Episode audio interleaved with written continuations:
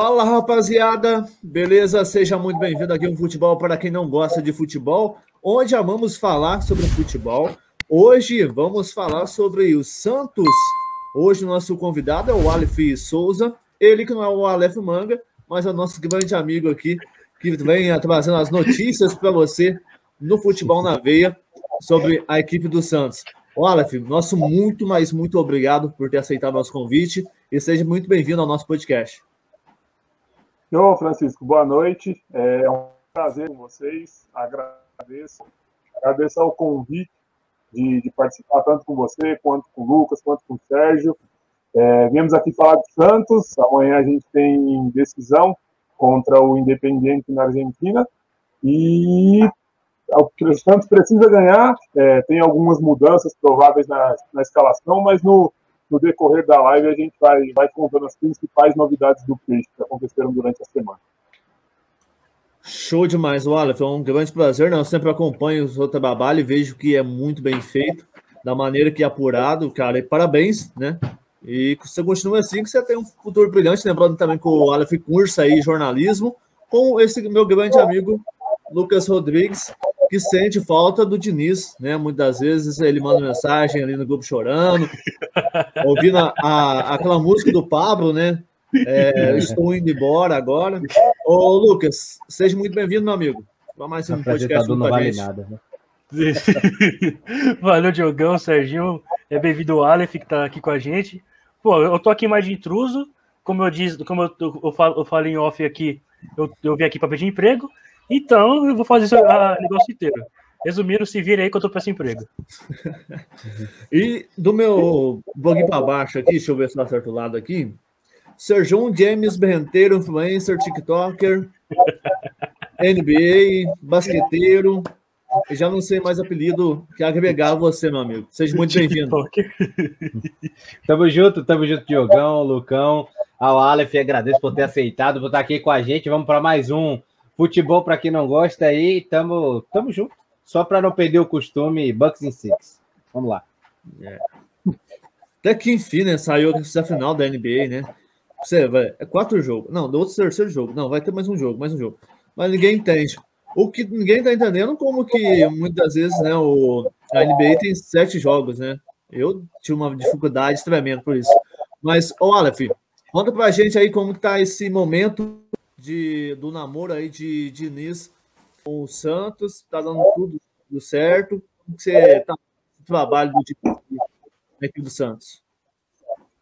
Cara, eu acho que nesses primeiros meses do trabalho do Diniz aqui no Santos, a gente pode colocar como, como muito positivo. Ele tem alguns aspectos, sim, que, que deve melhorar, principalmente na, na questão da insistência com alguns jogadores que essa é uma das novidades, que a princípio ele deu uma repensada e amanhã vai ter umas novidades no time do Santos. É, mas, no geral, a gente pode avaliar como positivo. Ele, desde que ele chegou, ele perdeu um time que chegou à final da Libertadores no ano passado, infelizmente perdeu para a equipe do Palmeiras. De lá até aqui, ele perdeu praticamente três titulares. É, a gente pode contar aí o Diego Pituca, o Lucas Veríssimo e também o Luan Pérez, perdeu a dupla de zaga, de zaga tem um, ele tem que fazer um revezamento no gol devido a algumas lesões do João, às vezes o João Paulo, perdeu o Sandri também por lesão, porém ele está ganhando alguns reforços, ele recebeu alguns pontuais, é, o, o, zagueiro Danilo Bosa, que veio do Ceará, o Moraes, lateral direito, que também veio da equipe do Mirassol, o Zanocelo, que veio da Ferroviária, e o Marcos Guilherme, que veio do Inter. Esses foram os reforços do Santos para a temporada a princípio. É, acredito que, dentre todos, a gente pode colocar o mais conhecido como Marcos Guilherme, que atuava na equipe do Internacional, não teve um grande. não teve grandes passagens por lá, acabava sendo muito criticado. Acabei esquecendo de relembrar também a contratação do Camacho, que o Santos pegou da equipe do Corinthians. Dentre eles, é, acho que o Camacho e o Marcos Guilherme foram as duas principais contratações e dentre as cinco, as duas mais criticadas pelo torcedor do Santos, que basicamente não acreditava em nenhum dos dois, acho que principalmente o Camacho, é, por, pela proximidade do, das equipes do Santos e do Corinthians, falo em questão de localidade, é, muitos torcedores do Corinthians comentavam, criticavam as atuações do Camacho nas redes sociais e o torcedor do Santos imaginava o mesmo. Só que foi totalmente ao contrário. Ele chegou, tomou a vaga do Alisson, que é titular tem pelo menos três anos na equipe do Santos, conseguiu tomar a vaga do Alisson e, ao que tudo indica, vai continuar. O Alisson se lesionou, está voltando ainda, e pelo que parece, o Camacho vai continuar na equipe titular do Santos, e isso é, é a mão do Diniz, né? O Diniz que pediu basicamente todas as contratações, principalmente bancando a do Camacho e a do Marcos Guilherme, é, então, acho que nesses primeiros, nesses primeiros meses a gente pode colocar como boa a avaliação do Diniz. A torcida do Santos, a princípio, pelo que eu acompanho, gosta muito, vem gostando muito do trabalho dele que ele está fazendo até o momento. Acredito que tem pontos a se melhorar, mas tem outras coisas que ele evoluiu muito em relação aos problemas que o Santos tinha com o Cuca e com o Ariel Roland. Principalmente a questão da bola aérea, que era uma coisa que na final da Libertadores o Santos sofreu com isso, uma bola cruzada que o Pará não conseguiu fazer a marcação corretamente contra o Breno Lopes e o Santos acabou sofrendo aquele gol. Em outras ocasiões também no Campeonato Paulista o Santos sofreu muito com isso da bola aérea que era escanteio e para o torcedor do Santos era basicamente um pênalti esse esse escanteio porque o Santos falhava muito nisso e por incrível que pareça uma das reclamações do, da torcida do Santos que era a bola aérea, e muita gente falava que o Diniz não conseguia resolver esse problema, ele acabou conseguindo resolver o que outros treinadores, como o Cuca, Jorge Sampaoli, Ariel Holan, Jesualdo Ferreira, não conseguiram fazer nos últimos anos. E outro ponto, que acho que é o principal que o torcedor do Santos mais gosta no Fernando Diniz, é a questão da ofensividade, da busca ao ataque, sempre querer fazer gol, pressionar quando está sem a bola, ter o domínio do jogo, é, mais posse de bola, que isso é uma coisa que, como o próprio torcedor do Santos fala, é o DNA do Santos que está no Diniz. Então eu acho que, como você destacou, está é, tá tendo, a princípio, o casamento perfeito entre Diniz, Santos e a torcida do Peixe. Cara, eu acho que foi sensacional, né? A maneira de que ele começou, da maneira que foi até desconfiado para o Santos. A maioria das pessoas criticaram, duvidaram, pô, mas o Diniz, isso, aquilo. Ele, em vista, cara, ele fez um bom trabalho no São Paulo. Né? Foi aquela briga com o Tietê ali no dia 6 de janeiro, quando aquele jogo do Red Bull Bragantino, que modificou um pouquinho ali o ar no, ali no Morumbi, que complicou, Sim. né? Vamos fazer mensagens de. Como é que chama? Sobre análise. tá metendo mascaradinho Mas, ali, Vaco. Cara, como você, você vê a transição do Ariel Roland para o Diniz? Como que você, você vê esse, um diagnóstico do Ariel Roland ao Diniz? Cara, o Ariel ele chegou no Santos com, com acho que o selo meio que de salvador da pátria. Muita gente se falava que, que ele ia conseguir fazer de tudo, que ele era um cara que trabalhava muito à base do Santos. Isso realmente ele fez, ele deu oportunidade para muita gente. O Ângelo ganhou muitas chances com ele, Lucas Lourenço, Renier, que voltou de lesão. Porém, o que aconteceu principalmente foi que ele não aguentou a pressão. É... o Santos esperava uma equipe muito ofensiva, a torcida do Santos esperava uma equipe muito ofensiva, que jogasse para frente, que tivesse transição, é, com muita tática envolvida no time, com os ensinamentos do Ariel, as pessoas que ele trouxe, ele pediu muito investimento em questão de tecnologia para a capacitação dos jogadores que estavam no clube e para a contratação de novos jogadores potenciais para serem titulares do Santos. No entanto, isso não aconteceu. Dentro de campo, a gente viu um Santos basicamente perdido. Muita gente se falou em panela dos jogadores do Santos. Eu acredito que isso não aconteceu. A atual diretoria do Santos vem se mostrando muito séria. A gente sabe que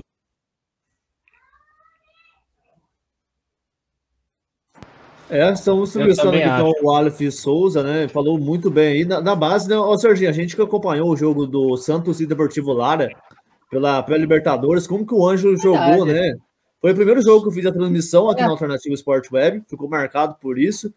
E o, o Caio Jorge também, que vem destacando, né? Tava com alguns rumores, a gente vai falar sobre isso um pouquinho mais tarde aqui junto com o Aleph, que é setorista do Santos no Futebol na Veia. Você pode acessar no Twitter, arroba Souza, que você acompanha. Você torcedor do Santos, dá uma passadinha lá no Twitter dele que ele tem todas as informações. Olha, pode dar sequência aí à sua fala.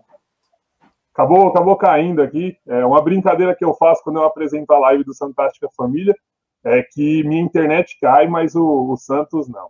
É, então, continuando aqui, é, acho que a gente pode destacar principalmente é, essa questão Rapaz, do. é, com todo respeito, mas o último que fez isso tá lá na, na, na Série B Na zona de rebaixamento. e, cara, tá dando dó, viu? Tá, A tá, pasta de tá vazia. ao que tudo indica, isso não vai acontecer com o Santos, principalmente com as Sim, mudanças que vem dentro da diretoria e a gente torce. Acho que vocês nem tanto, mas o torcedor do Santos Ah, torce para que não O, o aconteça. Santos é aquilo. É- o Santos é o tipo de time tipo, é impossível odiar, tá ligado? É impossível odiar o Santos. Não, tem porque, tipo, Cara, eu joguei no cara, o Santos. que a gente vê Meu nisso, avô, o que a gente vê nisso, né, do, do reflexo do Cruzeiro, Botafogo, é gestão, né, a má gestão. E o que o Santos está apresentando nos últimos tempos é uma gestão firme e que quer trabalhar para o time, não quer esbolsar. Sim, sim. Acho que principalmente a atual gestão, as antes da do, do presidente Rueda, que assumiu no começo de janeiro, é, as gestões eram, a gente pode ser, considerar elas como tenebrosas dentro dos contratos que elas faziam, todas as coisas que envolviam o Santos. Mas já já a gente entra nesse assunto, vou dar continuidade referente ao Ariel Holan, que você tinha comentado. E acho que a torcida do Santos acabou criando muita expectativa com ele. Ele era, a gente sabe que a torcida do Santos é muito forte nas redes sociais e ele era um cara que usava muito, interagia com os torcedores, principalmente através do Twitter. No, no entanto, acabou não conseguindo render o esperado dentro de campo.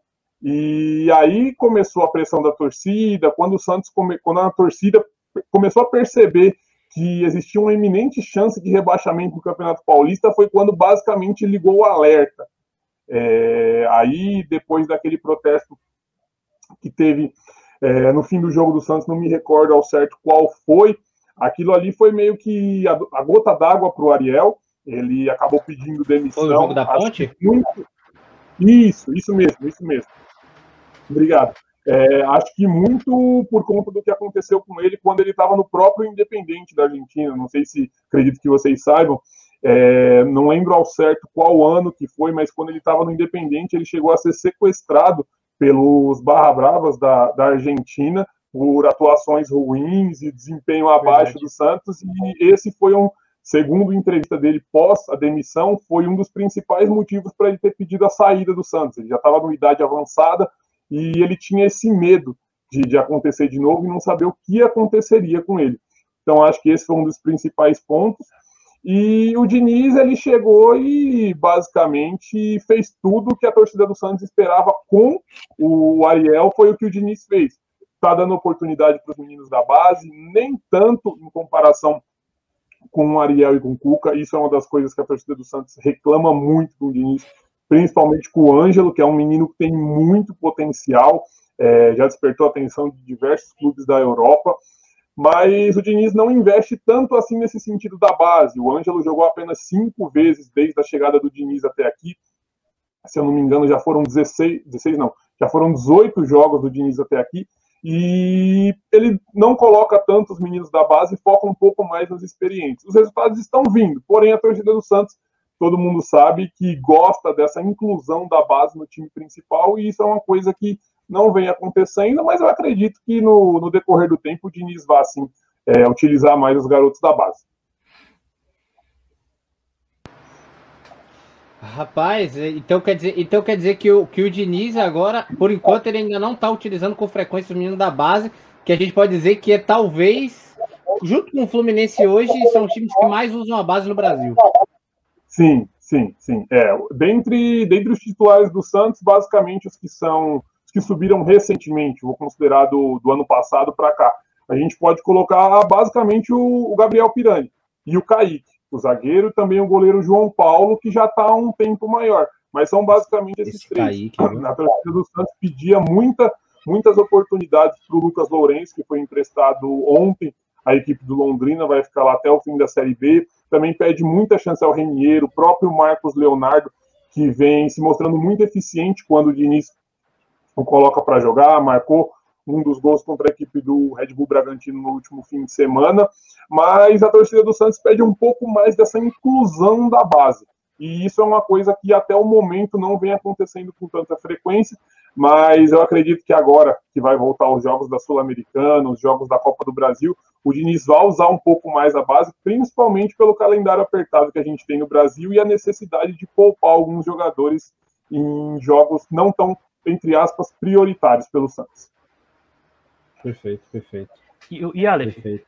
e também eu queria fazer uma pergunta, é, você que trabalha dentro do Santos, queria saber qual a expectativa que do nada o Diogo aparece. expectativa que tem o, a torcida do Santos em relação ao. Poxa, eu não prometi nada, mas é, expectativa que tem a torcida do Santos em relação à primeira temporada. Porque o Santos ele, ele tá na Sul-Americana, tá, tá, fez um bom resultado em casa, vai jogar fora contra o Independente, para ser roubado é um 2. E queria saber se tem expectativa, sei lá, de um título. Até pro Santos, assim, na Copa do Brasil não é favorito. Assim, contra o Juazeirense é. Mas Juazeirense não, é, é Juazeirense. É, é favorito, só que do, possivelmente pode ser que pegue um, um Grêmio da vida, que tá mal pra caramba, mas Copa do Brasil, Grêmio, ninguém, ninguém desperdiça. Outros times, então eu quero saber qual é a expectativa do Santos em relação a, a títulos e boas campanhas do Campeonato Brasileiro. Então, é, dentro do Campeonato Brasileiro, acho que basicamente o Santos vai tentar brigar por uma vaga ali no, no possível G8 para tentar classificação para pré-Libertadores ou para a fase de grupos, eventualmente, caso consiga. É, na Copa do Brasil, como você destacou, Lucas, eu acho um pouco mais complicado também, principalmente é, pelas qualificadas equipes que tem. Eu acho que, dentre o que eu vejo, o que eu escuto dos torcedores do Santos, a principal esperança do Peixe é sim o título da Sul-Americana. Teoricamente, a gente pode considerar, entre aspas, o mais fácil dentre os três para se conquistar. O Santos pegou, como você destacou, uma pedreira, que é a equipe do Independente, conseguiu um bom resultado na Vila Belmiro, porém não o necessário para falar, está certamente classificado. Tem que vencer amanhã. Um outro problema do Diniz é que o Santos não consegue vencer fora de casa. Venceu apenas o jogo contra o Cianorte pela Copa do Brasil. Depois desse, é, 70% foram derrotas e o restante foram empate. Não lembro ao certo os números. Mas eu acredito que dentre, é. dentre as competições da Sul-Americana é teoricamente o mais fácil para o Santos conquistar. Dentro do chaveamento, acho que a equipe mais complicada, caso o Santos e essa equipe avance, seria a própria equipe do Red Bull Bragantino, que está no mesmo lado da chave do Santos, que eventualmente, caso avancem de fase, se enfrentariam numa semifinal. Mas, agora falando, eu como cubro o, o Santos diariamente, eu também concordo com isso que a torcida afirma. Acho que é o, o único título que o Santos, com o atual elenco que tem, pode falar, ah, a gente pode ser considerado candidato ao título.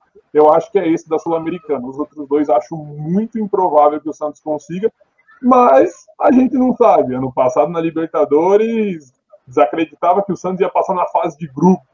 Chegou na final, que era algo muito, muito mais surpreendente do que, do que todos esperavam. E aconteceu o que aconteceu, infelizmente perdeu a final, mas foi uma ótima temporada do Santos, conseguiu ficar entre os oito e voltar para a Libertadores da mesma forma.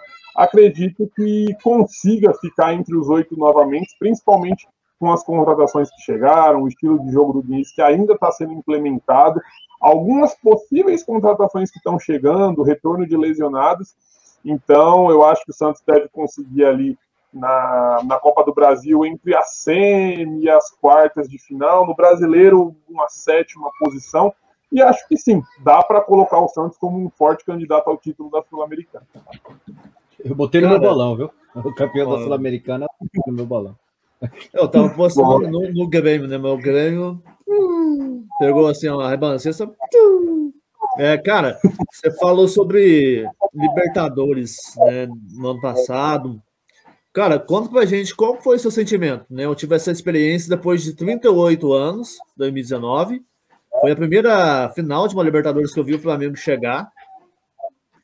E no Rio não, Lucas, você nem viu o seu, você nem, nem era nascido. Eu sei, eu tinha, eu tinha três anos, fica tranquilo, calma.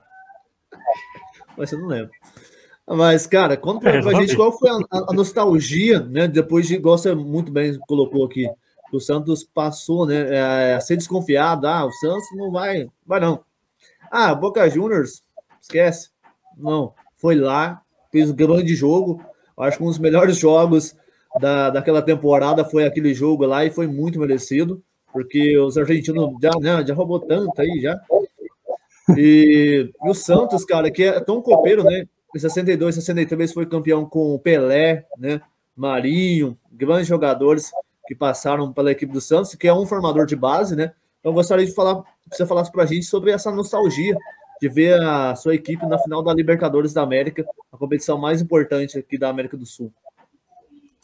Cara, acho que foi um sentimento único. Na, na final da Libertadores de 2011, eu tinha apenas 10 anos, não, não entendia tanto, é, tanto do futebol em si, da, do tamanho, da importância do título. E dessa vez eu tive a oportunidade de, de saber, de ver isso e de estar tá fazendo a cobertura do Santos. Então eu particularmente fiquei muito feliz. É, tentei é, com credencial é, conseguir ir para o Maracanã, porém infelizmente não consegui. Eu gostaria muito de estar lá para ver isso. No fim iria ficar triste, claro, pelo resultado que aconteceu, mas são coisas do futebol. Referente ao que você falou do Santos ser um pouco desacreditado, principalmente na temporada passada, eu concordo com você. É, acho que nem os próprios torcedores do Santos imaginavam que o Santos ia chegar tão longe na Libertadores. Isso do, do Santos ser considerado cotado para não ir bem, para ser rebaixado, a gente sabe que é algo corriqueiro do Santos. Desde muitos anos para cá, o Santos sempre é taxado que não vai se classificar, que não vai conseguir passar e acaba surpreendendo. É, mas essa final eu acho que teve, teve um gostinho a mais, porque principalmente pelo fato do atual momento fora de campo do Santos. Santos vinha de três meses, em setembro mais ou menos, vinha de três meses de salário atrasado, muitos problemas com a diretoria, o ex-presidente que sofreu impeachment, José Carlos Pérez. É, isso acabava influenciando muito dentro do campo, como pessoas ligadas ao Santos e quem acompanha o Santos mesmo disse, é, o Cuca foi meio que técnico, presidente e, entre aspas, pai dos jogadores. Ele que blindava tudo que acontecia no extra-campo para os jogadores. É, foi incrível ver os jogadores se doando ao máximo no Equador contra a equipe da LDU, vencendo, sem o Cuca estar no banco de reservas, com três meses de salário atrasado e se jogando até o último minuto. Acho que isso foi uma das coisas mais mais bonitas que teve. Como você destacou, contra a equipe do Grêmio, muita gente achava que o Santos ia ser eliminado logo no primeiro jogo, ia sofrer uma goleada. Não aconteceu. Contra o Boca Juniors colocaram a mesma coisa, que na La Bombonera o Santos não ia conseguir. Segurou o empate lá e quando voltou para a Vila, como você bem destacou, deu um show na Vila Belmiro. É, foi uma partida roubado, memorável. Esqueça, tá? Sim, roubado. Sim. Teve aquele pênalti lá que até eu fiquei bravo. Que o pênalti sim, os caras não deram, hein? tanto o pênalti no jogo, no primeiro jogo, se não me engano, foi no primeiro jogo contra o Boca Juniors, tanto no primeiro jogo contra o Grêmio, que aquele juiz deu um grande tempo foi. de acréscimo a mais. Depois, se eu não me engano, teve um pênalti ou uma falta no Caio Jorge, alguma coisa assim, também não deu, mas da mesma forma o Santos conseguiu dar a volta por cima e vencer os, vencer os jogos. É, acho que ficou com um gostinho ruim para o torcedor do Santos por dois fatores principalmente por ter perdido, claro, era uma final de Libertadores, um clássico paulista contra o Palmeiras, que vem nos últimos anos se tornando, acho que, o principal rival do Santos, principalmente pelo fato das disputas de títulos, da, infelizmente, da maioria das vezes o Santos acaba saindo derrotado contra a equipe do Palmeiras. Mas outra, outra questão foi a questão da torcida. É, a gente sabe que o sonho de qualquer torcedor como você mesmo destacou, é ver o time na final da Libertadores. Imagine o, o torcedor que viu em 2011 e agora teria a chance, porém, infelizmente, devido à pandemia, não conseguiu ir ao estádio. O sentimento que ficou, aqueles torcedores em volta da Vila Belmiro, depois que o Santos ganhou da equipe do Boca Juniors, foi memorável a festa que eles fizeram. E infelizmente não pôde ter isso na final. Na final teve ainda, porém eram só credenciados, eram poucos. É, acredito que se tivesse liberado público, é, se não tivesse acontecendo a pandemia, na verdade, teria sido uma festa ainda maior da torcida do Santos. É, eu fico, eu fico imaginando, fiquei depois do jogo, como é que seria o Maracanã metade, metade branco e preto e metade verde. Seria lindo aquilo ali no, no Rio de Janeiro, seria um, seria um fato histórico, mas seria assim, seria assim. É, acho que... Ele tá com ciúmes. tô vendo, tô vendo. acho que seria um dos momentos mais, mais marcantes do. A gente pode colocar da história do futebol para o torcedor do Santos e do Palmeiras. O Palmeiras vinha muitos anos sem conseguir chegar a uma final de Libertadores, chegou contra o Santos e acabou vencendo. É, então, acho que o, um resumo meio dessa Libertadores do Santos, a gente pode colocar como superação, é, que se reinventar, sur, é, surpreendente e, no fim, claro, triste pela, pela derrota do Santos. Eu, particularmente, eu estava no dia do jogo, no finalzinho, eu não consegui acompanhar, eu estava viajando. É, quando estava aos 45, falei: ah, vou desligar aqui, vou. Quando voltar para a prorrogação, eu volto a assistir. Quando chegou aquela notificação do gol. É, foi, foi, foi, igual aquela música, né, cara? Foi igual aquela música, né? Ó, ó, ó. É, não, não, foi, foi, um sentimento que eu, não, eu sinceramente não sabia como reagir. Eu, particularmente, eu parei e fiquei, falei, não, é, não é possível, teve algum erro aqui no aplicativo do OneFootball, eles mandaram errado isso, e depois, quando eu entrei no GE, estava confirmado que tinha sido gol, e naquele momento ali parou, lembro que minha namorada até me abraçou, e ficou um clima, tipo, um silêncio ensurdecedor, assim, é, e depois, era clima de luto. Foi, foi cair a ficha, porque acho que para todo mundo aqui o sonho é ver o time numa final de Libertadores. E você vencer uma final de Libertadores, vencer um clássico, passando por toda a superação que o Santos passou no decorrer da temporada, no decorrer do campeonato, se você conseguir ser campeão, seria um sentimento incrível, cara, incrível, que infelizmente não aconteceu, mas a gente torce para que futuramente o Santos possa voltar para esse, esse caminho dos títulos, brigar mais vezes pela Libertadores, que é algo que não acontecia há um bom tempo. E quem sabe, nos próximos cinco anos, conseguir mais um título, um ou dois títulos da Libertadores aí. Olha, Rapaz. tem time que, que planeja isso, hein, cara? Você me lembrou, cara, 2019, a hora que o River fez aquele gol, o primeiro falou pra mim assim: ah, esquece, cara, não vai dar virar, não. O time tá bom pra caramba. Falei, ah, cara. E, cara, o ainda mais engraçado, que foi uma noite antes, eu sonhei que o Flamengo tinha ganhado de 2 a 1 um, que seria um jogo disputado. E fui, ainda postei ainda na, na, na rádio onde eu, hoje eu trabalho hoje, e apostei, falei, ah, vai dar 2 a 1 um Flamengo. Ah, vai não, River, é, isso é copeiro, o River é aquilo. Aí nisso, no meio da, da, do jogo, acabou a força, despejou água, chovendo, nós corremos para uma lanchonete, nós vamos assistir no, no centro aqui da cidade. E fomos para um bar, cara. E nisso começou a cair a transmissão também, começou a acabar a energia. E quando vê, voltou a energia, voltou pelo chuvão. Daí nós fomos para lá. Aí falou assim, agora, cara, né? Vamos ver os 42, não, sai o primeiro gol do Flamengo. Puf, puf, vamos, vamos, vamos, dá para virar, dá para virar. Ah, na hora da virada do Gabigol, né, meu amigo? tá. Ó, oh, deixa eu até aproveitar. Mas, cara, falando sobre agora 2011, né? Tínhamos Neymar, Ganso, toda a companhia. Era um grande time. Se eu estiver errado, fala que o Ganso estava lá. Sei, agora me, me fugiu da memória aqui. Tava, tava assim. Mas como que você via aquele time jogar e como que você vê hoje o Santos? Como que você vê essa evolução depois de 10 anos praticamente hoje?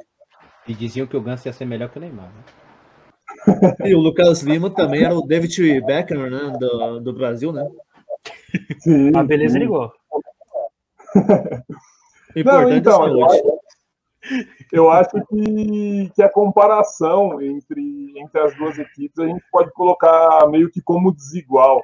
É, na época a gente tinha o Neymar no auge, era sensacional ver o Neymar. Eu, particularmente, queria ir em todos os jogos do Santos. Até parar, né? Sim, sim, o próprio Pará jogando em alto nível. O que esse Neymar que ferrou meu time, velho, é piada, velho. Eu lembro de um jogo que ele, ele fez o cara lateral ser expulso, eu odeio aquele lateral até hoje. Vou nem falar o nome dele porque eu odeio aquele Pires. Mas realmente, o que, que esse cara acabou com o meu time foi piada. Acho que aí eu comecei a gostar um pouco menos do Neymar. Depois eu comecei a gostar dele quando ele saiu. Ah, entendi. Acho que o, o Neymar foi um caso meio que acho que improvável de nos próximos anos acontecer. É, naquela época, o Santos conseguiu fazer um plano muito bom que segurou, a gente pode falar que segurou ele até por bastante tempo. É algo que hoje em dia a gente sabe que o menino sobe, joga cinco jogos, marca um gol, já era. Se é o São Paulo, vem o Ajax e contrata, se é o Santos, vem o Barcelona, o Real Madrid ou outro, outro clube europeu. Assim acontece com. Acho que o time que isso, acontece isso mais precocemente a gente pode colocar que é o Fluminense, que vende muito rápido. É, o menino joga uma partida e acaba já saindo da. Não, esse é da o Kaique, né? Sim, sim. O Kaique, o Kaique acho que é o, o principal desse. Teve, teve um outro menino também do ano passado, eu não me lembro o nome dele. Como é que é? Acho é o é namorado é da, da Mel Maia, né? Namorado é da Mel Maia, né? João Pedro, isso. Isso, isso, João Pedro, João Pedro.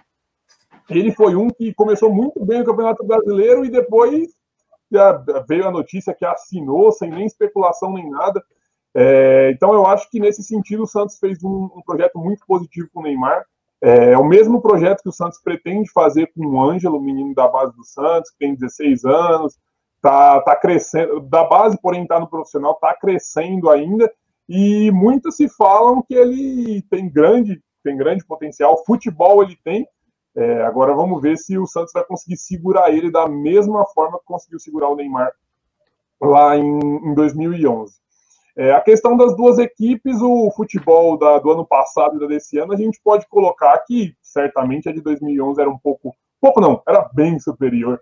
É, você ter um ataque, um ataque não, um time, é, basicamente com Neymar e, Neymar e Ganso, é, independente dos outros jogadores que tem ao redor, eles vão jogar bem, eles vão conseguir fazer o, o, necessário. É, como aconteceu com muitos casos surpreendentes, como você destacou, o próprio Pará, o Arouca. Além disso, é, de ponto positivo, tinha um Elano naquele time. É, um pouco antes de 2011, voltou o Robinho, que era um ataque sensacional. Neymar, Ganso, André e Robinho. Era surreal ver aquele time jogar. Eu, particularmente, é, independente do horário, eu era pequeno ainda, não entendia tanto, mas era lindo ver, ver aquele time, principalmente no ataque. Fazia dois, três gols em, em dez minutos e continuava atacando. É, e acho que isso é o que o Santos sente. A torcida do Santos sente um pouco. a torcida do Santos é, sente um pouco de falta que, e voltou, voltou do ano passado. Por mais que, que o Cuca em alguns momentos se mostrava muito defensivo, ele conseguia fazer o resultado vir, principalmente quando o Santos jogava na Vila Belmiro e quando jogava fora de casa ele sabia montar, montar a equipe para surpreender o adversário e aconteceu o que aconteceu. O Santos conseguiu chegar na, na final da, da Libertadores. Rapaz, eu quero te fazer, eu quero te fazer olha, uma pergunta. Também tenho. Deixa eu, deixa eu é só perguntar aqui. Eu quero, eu, quero, eu quero pegar do, a, a pergunta. Você acha que o Marinho, por toda a importância do, do, do, do momento que ele está no clube, pela maneira que ele fala do Santos, que ele quer ficar, de tudo que ele já fez, ter chegado à final da Libertadores. Eu sei que é complicado, porque o Santos é um, é, é um celeiro de craques, basicamente, né? Se você for olhar na história, então a palavra ídolo às vezes fica um pouco mais pesado para falar dentro do Santos. Mas o Marinho Sim. hoje pode ser considerado um ídolo para a torcida do Santos. Já é o terceiro, já é o terceiro, quarto ano dele no clube. Sim, é o, é o terceiro, é o terceiro. Chegou em 2019. No meu time ele é ídolo, né? Que eu, o Vitória, tá tudo bem. É, não, no Vitória ele fez uma, ele fez uma participação memorável. Eu lembro que quando, quando ele saiu, quando ele estava prestes a sair do Vitória, todo o time do Brasil queria contratar ele, porém o mercado chinês a gente sabe que é surreal, não, não tem como complicar. Cara, eu não, não, não, não sei referente a isso dele ser, dele ser considerado ídolo ou não. É, eu considero a torcida do Santos uma torcida que pega muito no pé do jogador, pega muito no pé. Depois, por ele não ter aparecido tanto na final da Libertadores, após isso ele ter tido algumas lesões, surgia algumas informações que ele poderia ser vendido, estava querendo fazer corpo mole. Se falou em um. Gente, é, como a gente fala? Se falou em uma panela para derrubar o Ariel e ele estaria sendo pivô disso porém nada se confirmou. É, a torcida continua pegando muito no pé dele. Eu acredito que se o Santos tivesse conseguido o título da Libertadores, que seja com um gol dele ou sem um gol dele, eu acho que sim, ele estaria sem dúvida nenhuma, para nenhum Santista ele estaria na prateleira dos ídolos do Santos, mas eu acredito que principalmente por essa queda de rendimento em relação aos dois anos anteriores para esse ano de 2021, acho que ele ainda não, não é considerado o ídolo da torcida do Santos. E se, se a gente fizer uma pesquisa com os torcedores do Santos, acredito que eles vão concordar comigo. É, muito se fala também no aspecto do Carlos Sanches, é um cara que está aqui há três anos também, o Santos, muitos consideram ele ídolo, outros nem tanto. É, agora, um fator que pesou muito no nome dele para dentro do Santos foi da renovação. Ele recebia um salário de em torno de 400 mil reais e o Santos colocou um, um teto salarial de 300 mil.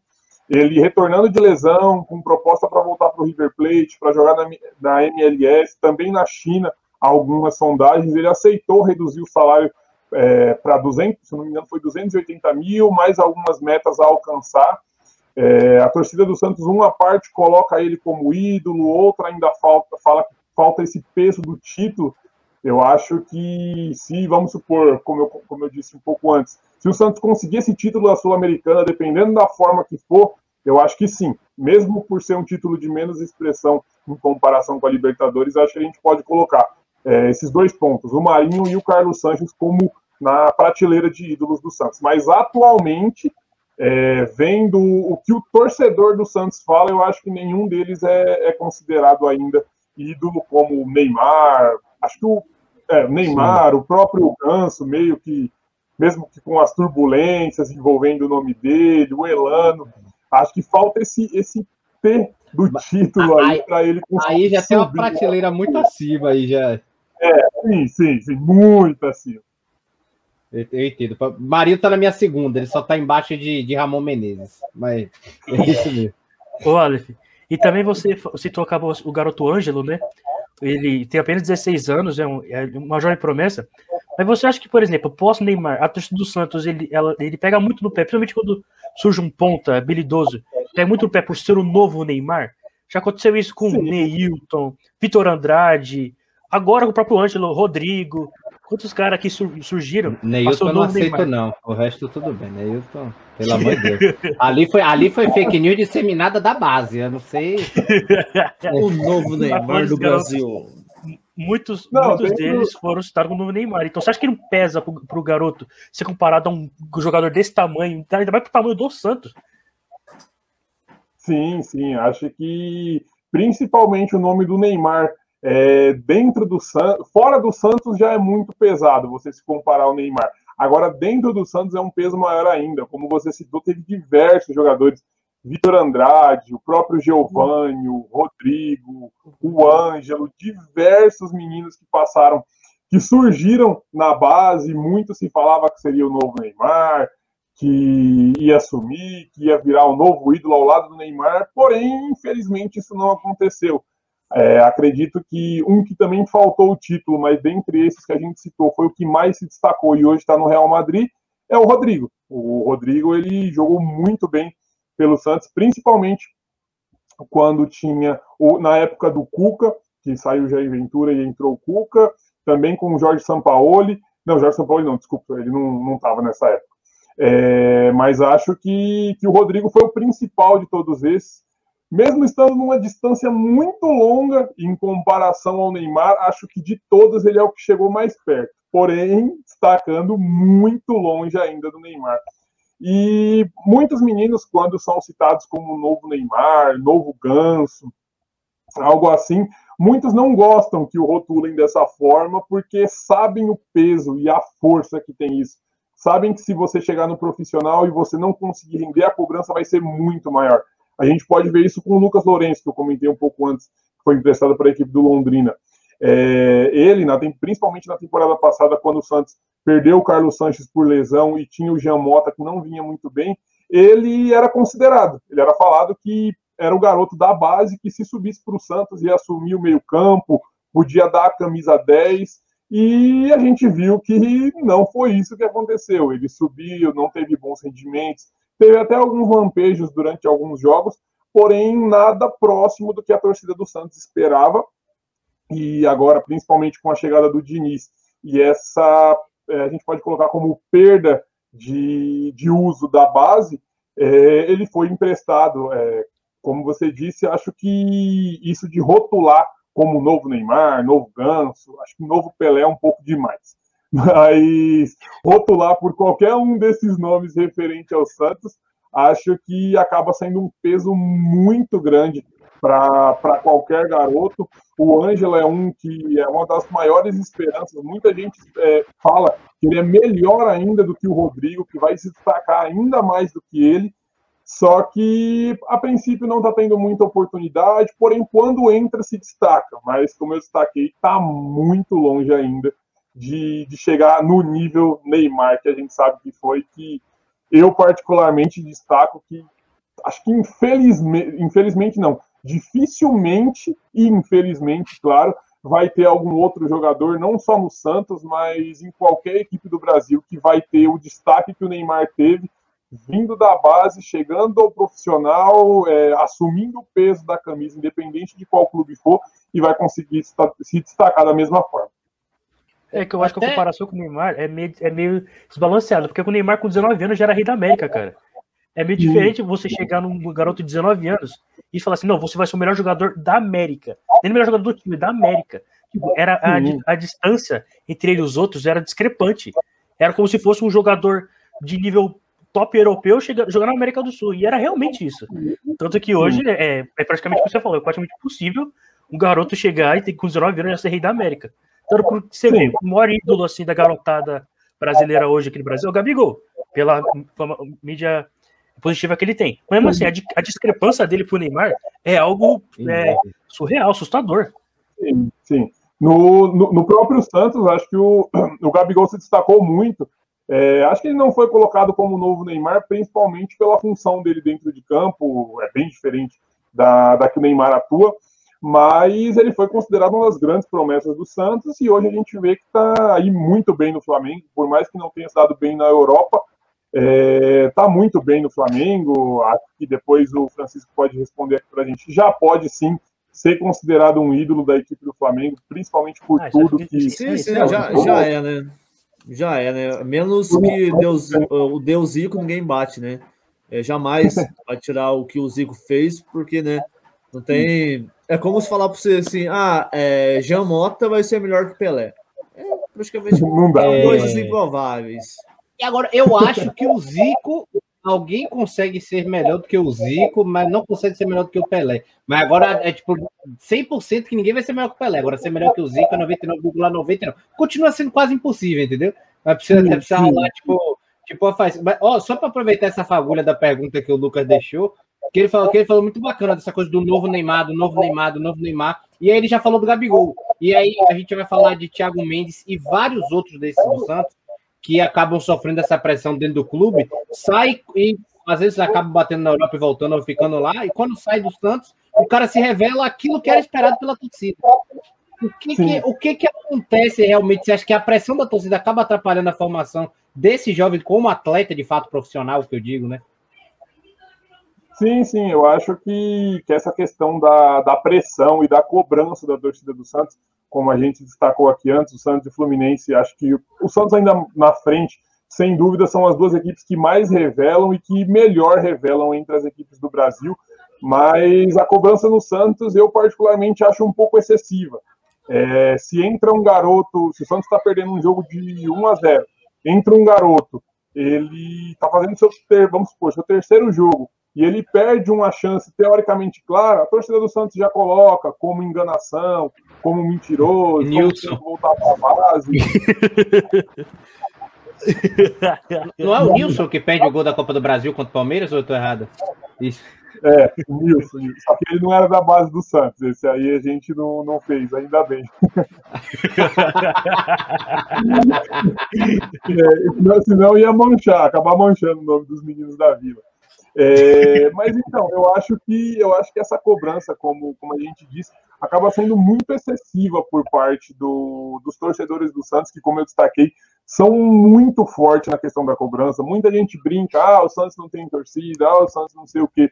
Mas a gente sabe que dentro da Vila Belmiro, dentro de Santos, a cobrança é muito forte. Uma coisa que aconteceu que gerou muita revolta por parte dos torcedores do Santos. Não sei se vocês viram, quando estava naquela chance de ser rebaixado para a Série A2 do Campeonato Paulista, é, o menino, Gabriel Pirani, que praticamente assumiu o meio-campo do Santos em, em, fevereiro com o Ariel Holan, quando ele fez alguns testes, ele foi cobrado quando ele estava indo no dentista. Estava ele mais um amigo no dentista e chegaram alguns integrantes da torcida jovem.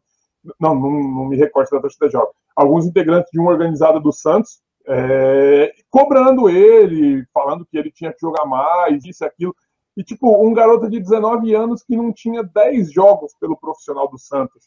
É, acaba pesando muito isso. Você não sabe o que vai acontecer com você quando você estiver na rua, principalmente na cidade de Santos, que a gente pode considerar como pequena em comparação com a capital e com outros estados. Então, acho que essa cobrança dentro do clube e fora do clube, se expandindo para a cidade, acaba sendo muito pesado. E como você destacou bem, muito se acontece com com esses jogadores que estreiam, não vão tão bem, vão para a Europa e acabam se destacando. Tem um aqui que acabou me sumindo o nome, se eu não me engano, foi o Emerson que ganhou pela Itália a Eurocopa. Sim, sim, sim, sim. Sim, é, então, foi, foi, o Emerson mesmo. Ele basicamente saiu do Santos escorraçado. E hoje, hoje não, fim de semana retrasado, foi campeão da Eurocopa, depois voltou para o próprio Santos. É, acho que muito acontece disso, e aí, quando o torcedor do Santos vê que esse garoto, que era desacreditado, que era muito cobrado aqui, foi para a Europa, se destacou e retornou, e retornou não, está na Europa e está se destacando, aí a torcida do Santos vai perceber que tinha que ter tido um pouco mais de calma, que deveria esperar um pouco mais o amadurecimento desse garoto.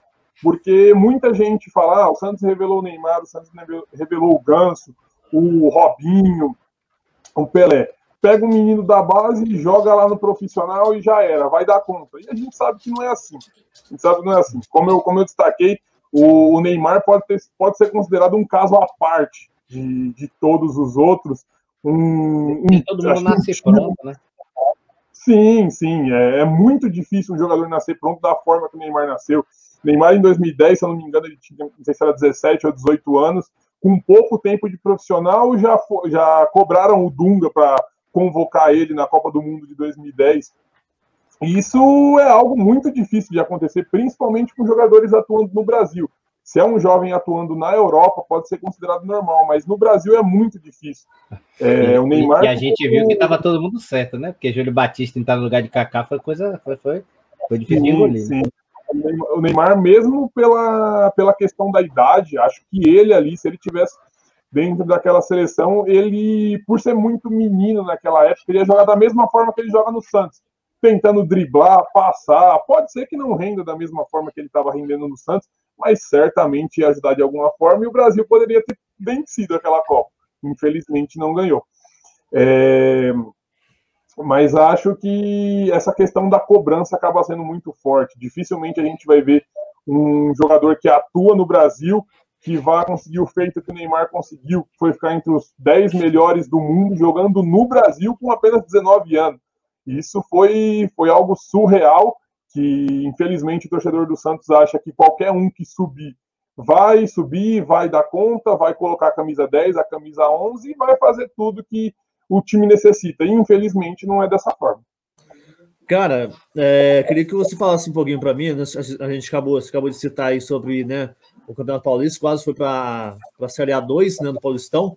Como você vê uma possível queda e uma final perdida 2014 para o Ituano? Teria uma a dor a mais que aquilo? De perder o título para o time do interior? Sim, então, eu acho que por a gente falar em questão de rebaixamento, algo que nunca aconteceu com o Santos em nenhuma das competições, eu acho que certamente acaba pesando mais. Aquele título contra o, contra o Ituano doeu, sim, muito para o torcedor do Santos, mas eu acho que o peso de você ser rebaixado é, um mês e meio depois de você sair de uma final de Libertadores, então era, é meio que assim, você em um mês ter a chance de enfrentar o, o Bayern de Munique na, na final da Champions e no, no outro mês você saber que no próximo ano, não desmerecendo a equipe, claro, com todo respeito, é, você vai enfrentar o Guaratinguetá na Série A2 do Paulista. É uma discrepância muito grande isso. Acho que caso isso tivesse acontecido, é, pessoas dentro do Santos, como muito a torcida, principalmente organizada do Santos, prometia, pessoas iam acabar sofrendo e pagando, entre aspas, por, por essa questão. E a gente, como, como torcedor, como pessoa que cobre o clube, a gente fica muito feliz que isso não tenha acontecido. É, mas a questão do título de, de 2014 contra o Ituano também acabou doendo muito. Logo depois veio o título para o Palmeiras na final da Copa do Brasil. Foi uma sucessão de coisas que veio amargurando no coração do torcedor do Santos e infelizmente está aí até hoje com um acúmulo a mais por causa dessa final da Libertadores. É show demais, cara, né? Tipo, né? eu não sei, cara, né? O meu time também nunca, nunca, nunca caiu, espero que nunca caia. Mas, cara, vamos falar de Sul-Americana. Como que vem a equipe do Santos amanhã? O Independente já fez uma, digamos assim, uma. Agora me fugiu a, a palavra.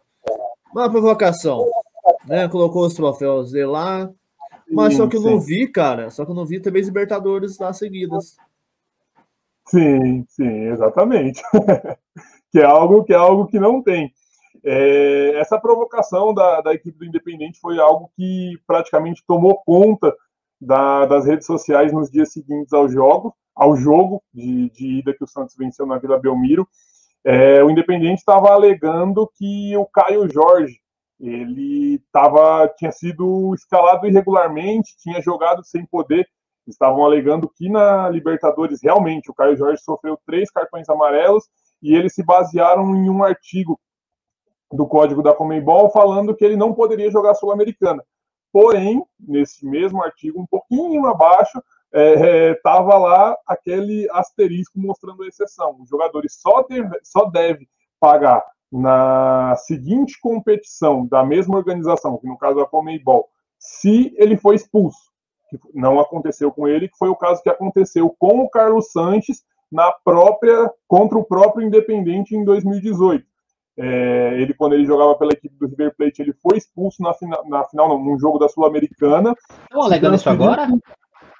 Oi? Isso do Caio Jorge estão alegando agora? Sim, sim, alegaram depois do jogo, pedindo é, o cancelamento da partida ou os três pontos para a equipe do Independente. Foi algo que revoltou, revoltou bastante o torcedor do Santos. Pessoal achando que torcedor do Internacional quer chorar, torcedor argentino, viu? Pode continuar. é, então, eles estavam eles alegando isso. Em 2018, realmente, o Santos, quando ele jogava pelo, pela equipe do, do River Plate, ele foi expulso na Sul-Americana, se transferiu para o Santos e contra o próprio Independente jogou o jogo na Argentina. E aí o Independente entrou com, uma, com pedido de, de punição ao Santos, e aí o jogo que tinha terminado no campo 0 a 0 foi decretado 3 a 0 para a equipe do Independente, e aí o Santos acabou empatando o jogo seguinte, teve aquela confusão na Vila Belmiro, a torcida invadindo o estádio e tudo mais. É, e esse ano eles tentaram de novo. Tentaram novamente fazer com que o Santos fosse punido de alguma forma, dessa vez depois de perder o jogo, algo que complica um pouco mais para eles.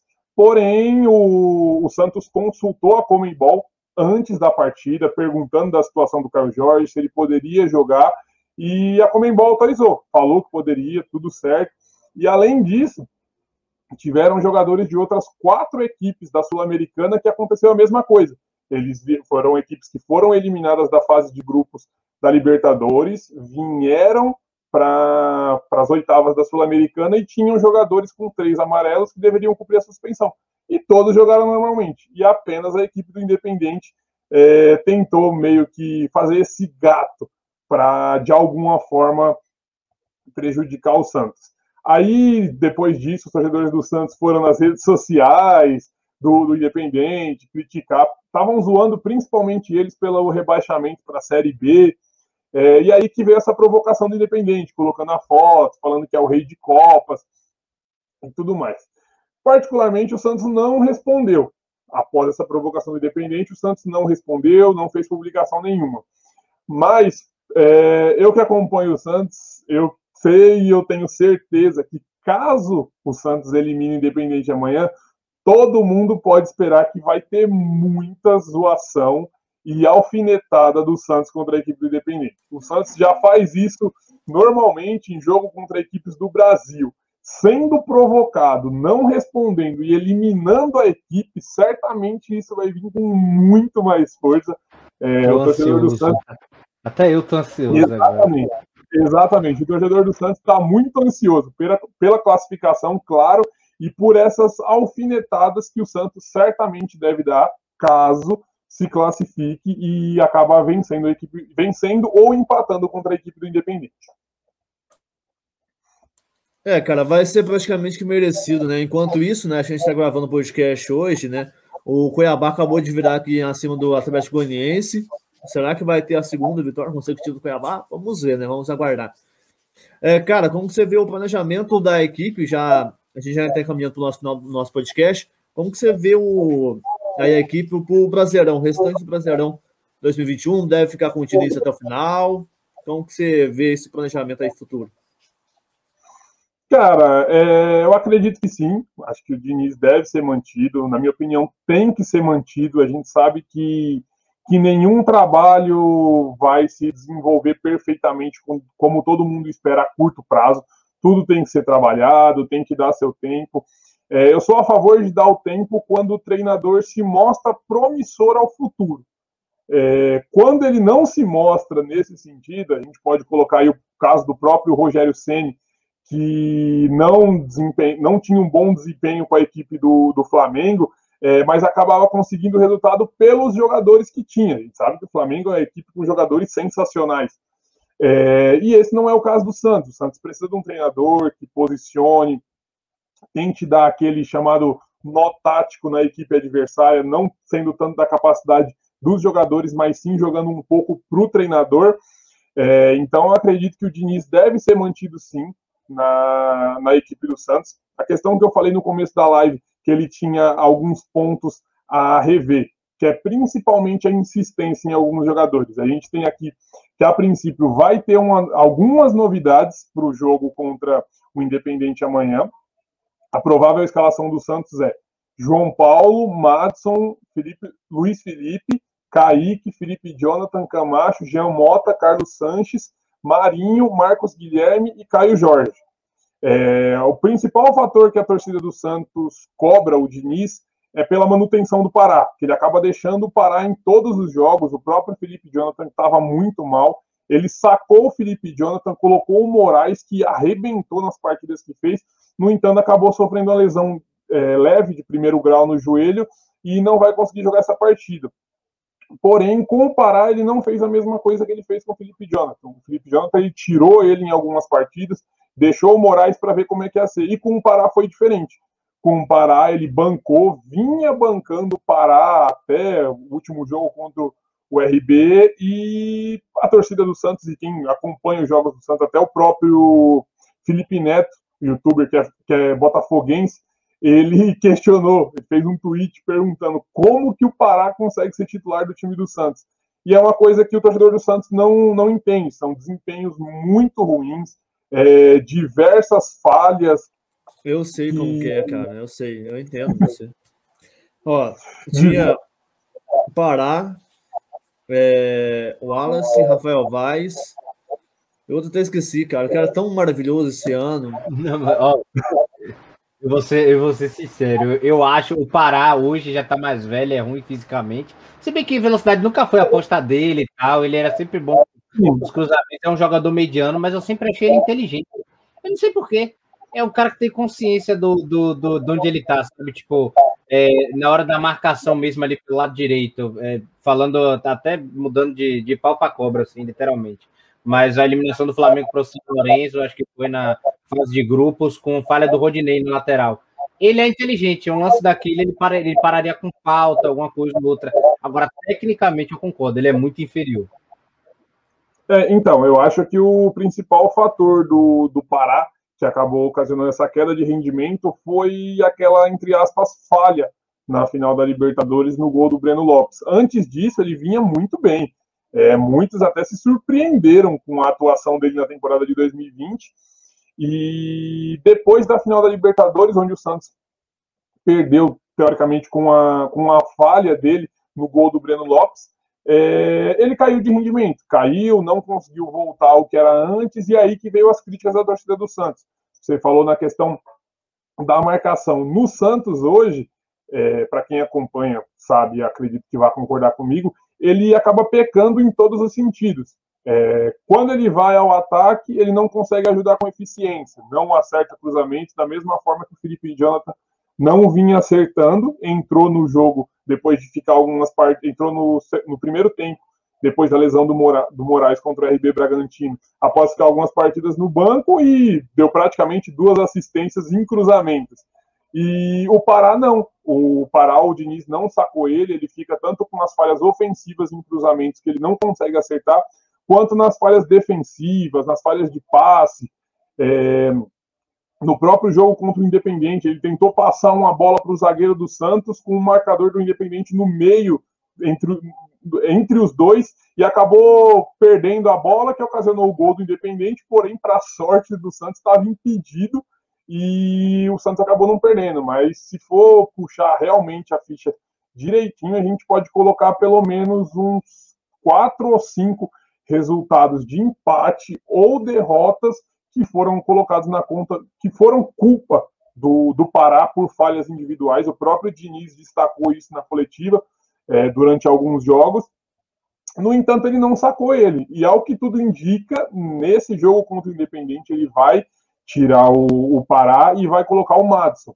O Madison, que é um, que é um lateral que, que veio do Atlético Paranaense, jogou no Atlético Paranaense. É das áreas, aqui de Salvador. É? Saiu do Bahia, saiu do Bahia, se eu não me engano, é o Madison, lateral direito? Isso, isso mesmo. Ah, tá. Se fosse revelar no Atlético Paranaense, seria um pouquinho complicado, né? Seria um Cirinho da vida, e talvez um Pablo, né? Tem meus pessoal, aí, viu? As equipes não têm muita sorte com os jogadores que vêm do Atlético Paranaense, normalmente. Léo é... Pereira. Então, é isso mesmo, mas... é da ilha de Taparica, eu fui confirmar, é aqui do lado, é daqui do lado, é daqui das áreas. Ah, não, então, então beleza. Muito bonito aí. Fui aí no, no ano passado, muito bonito. É, é que show. então, mas, mas o Madison ele tem o ponto positivo dele, que é principalmente a questão ofensiva. Ele chega muito bem ao ataque. No gol de empate do Santos contra a equipe do Red Bull Bragantino na última rodada do Brasileirão, ele quem cabeceou para a defesa do goleiro Cleiton e na sobra o Marcos Leonardo fez o gol. Então, é um cara que no ataque é muito forte, vai ajudar muito, e principalmente o auxílio ao Marinho. O Pará, por não ter toda essa eficiência ofensiva, ele acabava, entre aspas, prejudicando o Marinho na questão do ataque, e não ter ultrapassagem pela lateral para receber e fazer esse cruzamento com eficiência. E o Madison não, o Madison ele tem todos esses pontos positivos ofensivos. Defensivos, ele tem alguns pontos a melhorar, sim, porém mesmo com isso, ainda acaba tendo um rendimento melhor do que o Pará no atual momento dele, que ele passa pelo Santos. E uma outra mudança provável é a saída do Gabriel Pirani para o retorno do Carlos Sanches. O Sanches fez o primeiro jogo como titular desde o retorno da lesão contra o, o Red Bull, na última, contra o Red Bull, é, fez o jogo na última rodada como titular. É, se destacou muito, jogou muito bem contra a equipe do RB, acabou não conseguindo fazer gol, mas foi muito bem. É um jogador que o Santos estava tá, em fim de contrato com o Santos, mas o Santos bancou, mesmo com 36 anos, o Santos renovou por mais duas temporadas com ele, como eu destaquei aqui, e é um dos líderes do, do elenco, considerado uma, da, uma das grandes apostas do torcedor do Santos para o restante da temporada, principalmente pela técnica dentro de campo e a experiência e liderança fora de campo. Acho que ele, ao lado do, do Alisson e do Marinho, podem ser colocados os três líderes do elenco do Santos. Então, acho que para essa partida contra o Independente, o Santos vem muito bem. Ao que tudo indica, não, não vai deixar o Independente jogar. Felipe Jonathan, em entrevista é, durante a semana, ele afirmou que o Santos vai querer fazer o seu jogo e ele dizendo isso de fazer o seu jogo, a gente sabe como que é. Muita posse de bola, pressão quando tiver sem a bola, ataque e busca do gol. Então, acho que vai ser uma partida muito boa para o Santos. Não acredito que, que vai vencer, mas acho que consegue um empate sem, sem muito sufoco. Show demais. Ô, Aleph, agora a gente tradicionalmente faz né, um bate-bola. São perguntas rápidas, você tem que escolher uma. E vamos que vamos. É Comebol Libertadores ou Sul-Americana? Hum, Sul-Americana. Essa daí ficou fácil, essa daí ficou fácil. Gabigol ou André? Gabigol, Gabigol. É... Copa do Brasil ou Brasileirão? É, Copa do Brasil. Champions League ou Libertadores? Ah, sou mais, sou mais raiz, eu prefiro a Libertadores. Eu tô, eu tô apanhando isso aqui hoje, vamos lá. É, Santos 2011 ou Santos 2014? 2011, 2011. Acho que não, não dá para comparar aquele Santos de 2011 com nenhum dos Santos que vão vir pelo futuro a princípio. Cara, pensei, pensei, eu tava pensando aqui para mas do, do, dos jogadores quase aqui. É, Paulo, Paulo Henrique Ganso ou Rodrigo? Rodrigo, Rodrigo. Acho que a saída do Ganso acabou manchando muito ele em relação ao Santos, principalmente por ter ido a um rival e pela questão financeira. Ele não saiu por falta de oportunidade do Santos, mas sim por questão financeira que ele quis ir para o rival, que era o São Paulo. É, eu acho que vai, vai ser óbvio, né? Lucas Lima ou Caio Jorge? Ah, o Caio Jorge, Caio Jorge. Por mais que, por mais que o Caio é, esteja deixando a desejar em relação à renovação de contrato dele, que vem sendo muito cobrado, é, não dá para comparar o, o Caio com o Lucas Lima, mesmo pelo fato dele não ter nenhum, nenhum título ainda com a camisa do Santos. É, a saída do Lucas Lima e as provocações, a forçada dele para deixar o, o Santos acabou pesando muito. É, pensando, pensando aqui também, é, é Madison ou Vitor Ferraz? Madison, Madison. O Madison, o Vitor Ferraz era é particularmente um, do, um dos laterais do Santos que eu nunca gostei, assim, acho que ele tem as mesmas falhas do Pará, principalmente na questão defensiva. No ataque ele acabava chegando muito bem, mas na questão de marcação e defensiva é, eu achava ele muito limitado nesse sentido. Ariouca ou Giamota?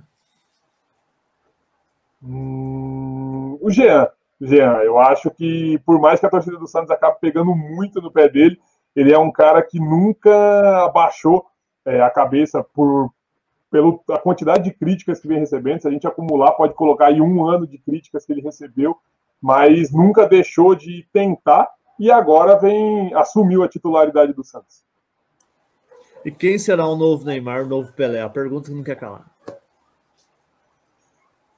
Cara, é... a gente tem o. Acho que como, como a gente conversou aqui, novo Neymar, novo Pelé, acho muito difícil, mas tem alguns meninos na base do Santos que tem muita chance de, de brilhar. A gente pode colocar o Ângelo, que é um dos que já está no, no, profissional do Santos, que tem um grande futuro pela frente. E até o, o, é, o mais jovem a marcar numa Libertadores, né? Com acho que com 16 anos e 8 meses de idade, isso? Isso, isso. 16 anos e 8 meses. Eu lembro que quando ele começou a ser relacionado para os jogos da Libertadores, eu deixei o, esse texto, é, a matéria, no caso, de, com, com, o título Ângelo é o novo jogador mais jovem a marcar pela Libertadores. Eu deixei pronto, E como você fez também de, de, técnico, não foi? Você colocou no grupo aquela vez? Do técnico, acho que foi Sim. o Ariel Roland ou do Cuca? Sim, foi, foi, do, foi do Cuca. Eu, eu, nossa, eu tava com essa matéria pronta desde sábado, cara, e agora que saiu. Foi, foi. Eu, eu, eu, fiz, deixei umas duas, três semanas mais ou menos essa do, do Ângelo, e todo jogo do Santos que tinha, horas antes eu ia lá, atualizava a questão do mês, é, dos dias e mudava algum lance, assim, teoricamente que ele ia fazer, que eu lembro que na hora que ele fez o gol, já mandei e já publiquei rapidão. Mas, mas eu acho que além do, além do Ângelo, é um outro menino que está voltando de lesão e que tem um bom futuro pela frente, é, não perto do Neymar, longe disso, acho que é o, o Renier. Ele teve uma lesão no joelho esquerdo, a mesma que o Carlos Sanches. Ele está voltando aos poucos, está ganhando alguns minutos, vem sendo muito criticado, porque antes da lesão ele estava desempenhando um bom futebol, mesmo que nos poucos minutos que atuava, mas ainda era muito promissor. Aí teve a lesão e agora não está tão bem, mas eu acho que é um dos que pode brilhar ainda pelo time do Santos. E só, só a última pergunta, viu, Diogo? Só para eu fazer. E o Balheiro? Em questão do quê? Se eu acho ele um bom jogador, como que é? Ele, ele, veio para ser lateral direito, não foi? Ou eu tô errado? Tipo, ele, ele, ele vem da base. Sim, sim. É, o, o Vinícius Balieiro, certo? Certo. Então, o, o Balieiro, eu acho que ele é mais um daqueles jogadores muito esforçados e que, como você disse, ele faz a lateral direita e também joga como volante, aquele meio que aonde precisar ele joga. É, então eu acho um ponto muito positivo em relação a ele. Eu, eu e ele tem uma relação assim entre aspas muito legal. Que eu lembro que ele estreou contra o Internacional e foi quando eu estava começando ainda como como setorista do Santos. E eu lembro que quando eu vi que ele tinha a chance de estrear, é, eu corri no Instagram, achei ele, encontrei o Instagram da mãe dele e fiz uma entrevista com a mãe dele. É, eu fiz uma entrevista com a mãe dele, foi, foi muito legal, acho que foi minha primeira entrevista de todos. E hoje, tanto o Balieiro quanto o Thiago Balieiro, que é o irmão dele, também joga na base do Santos. Os dois me seguem nas redes sociais, às vezes a gente conversa um pouco, mas acho que principalmente o Balieiro, o Thiago não sei tanto por está é, tá na base ainda, mas o que eu sei é que o Santos quer renovar o contrato dos dois por pelo menos mais três ou quatro temporadas. É, o Balieiro, eu acho que ele pode ser sim uma peça importante, por mais que ele tenha perdido um pouco de espaço, principalmente com a contratação do Zanocelo e do, do Camacho, acho que ele deve continuar no time do Santos. E uma peça importante, uma peça importante em algum jogo que precisar poupar alguns jogadores, certamente ele deve ser um dos, um dos utilizados, mas acho que para titular agora eu acho bem improvável. Mas é um garoto que tem um futuro muito bom pela frente. Melhor que eu parar. Ah, daí.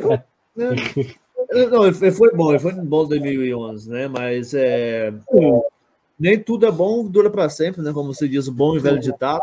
2010 eu, também, quando ganhou da Vitória na final. Já agradecendo você, cara, por nem ter aceitado o nosso convite, em nome de toda a equipe aqui da Alternativa Sport Web, em nome do nosso diretor aqui, o, o presidente, o Robert de Souza. Cara, quero que você deixe aí pra gente as suas redes sociais, onde a gente pode encontrar o texto seu sobre o Santos. Cara, então, é, eu que gostaria de agradecer vocês pela, pela participação, é um prazer. É, tiverem outras oportunidades, podem me chamar, que certamente eu vou estar aqui com vocês. É, referente a minha, minhas redes sociais, no, no Instagram, Alif Souza, e no Twitter também, Alif Souza, só procurar lá. Vou estar tá lá. É, no, futebol, no Futebol na Veia, como todos sabem, eu faço a cobertura do Santos. Então, só colocar é, Futebol na Veia, Alif Souza, vai achar lá todos os meus textos. Além da cobertura do Santos, eu faço uma pequena cobertura do ZAC, é, acredito que vocês, vocês não conheçam, é um time aqui da cidade onde eu moro, o União Suzano, que vai disputar a Série A2 do Paulista. Eu também, às vezes, eu faço alguns textos sobre eles. Time do, mas... ABC, do ABC aí eu não, eu não gosto muito, não, cara. Não, não, é, é Suzano. Suzano não é, é muito. É Suzano? ABC, não, não, mas... me, me, me, incomodei aqui com o ABC, sabe, Paulista, Santa André, principalmente ali, sabe? um, um, time, um, time, legal que tem uma, uma arara azul, né? Que vocês gostam bastante.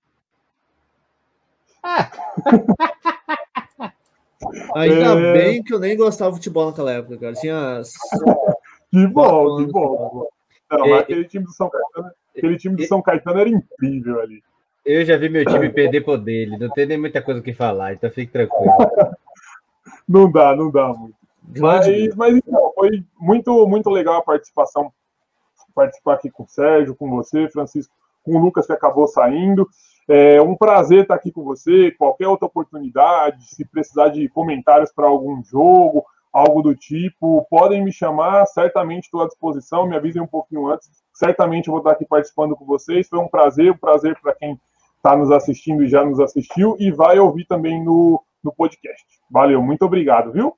Cara, agradeço demais. Não, você é um cara que, tipo, a gente viu que é muito fanático pelo Santos. E quando a gente começa a falar, você percebe que a hora voa e a gente nem vê. E, cara, vamos, vamos marcar um compromisso. Sim, Na final, é. na Sul-Americana, Santos mais um, você vai comentar e eu vou narrar esse jogo. Perfeito, perfeito. Combinado. Nunca narrei na é... vida, mas só porque. fechou, fechou. É, proposta aceita, certamente. Vamos, vamos torcer para que o Santos consiga chegar lá. Bora, meu dolão. Passando, passando do, do Independente, acho que o mais difícil, é o que tudo indica, é a equipe do, do Bragantino, caso chegue nas semifinais também, mas eu acho que o Santos tem total é, capacidade de futebol para chegar na, na final da, da Sul-Americana. Santos e Grêmio, viu? Anota aí. É, vamos, vamos, vamos. Vai, ó. Então tá. Oh, o Grêmio foi eliminado, né? Me perdoe. Eu, eu, eu, particularmente não entendi se foi uma ironia ou algo assim. É, mas não, foi, porque, foi porque eu me esqueci, foi porque eu me esqueci, juro. Pelo não foi maldade, não foi maldade. Gremista, pelo amor de Deus, não foi maldade. É, não, é, não, não se esqueça que você falou que o Grêmio, não, o Grêmio é favorito de ser campeão da sua Santos e Piarol, pronto, tá resolvido. Santos e Piarol é a final. Ah, é, vamos que vamos. Vamos repetir então, a Libertadores de 2011 da Sul-Americana. Acabou. É, vamos, vamos que vamos, né? O importante é né, ver o Aleph comentando junto com a gente aqui e eu passando. Tomara que não passe vergonha, né? Mas. Olá. Vai não, vai, pra você vai que não, Vamos que vamos. Uh, muito obrigado para você que acompanhou o nosso podcast. Não se inscreva se inscrever no nosso canal, de curtir a nossa página no Facebook, a Sport Web, e também a seguir a gente nas nossas redes sociais. Alternativa Sport Web, só pesquisou aí vai encontrar a gente, porque a gente aqui traz tudo do futebol nacional, desde Série A, Série D, tudo no futebol brasileiro, Copa do Brasil, Libertadores. Daqui a pouquinho tem transmissão daqui da Libertadores da América, Argentino Júnior, River, grande clássico, que vai ter jogão hoje no dia 21, que a gente está gravando esse podcast de julho. Nosso muito obrigado. Lembrando, com todo é, cumprindo todos os protocolos aí da Covid-19, use máscara, respeite o distanciamento social e respeite a vida. E hashtag vacina sim. Viva o SUS!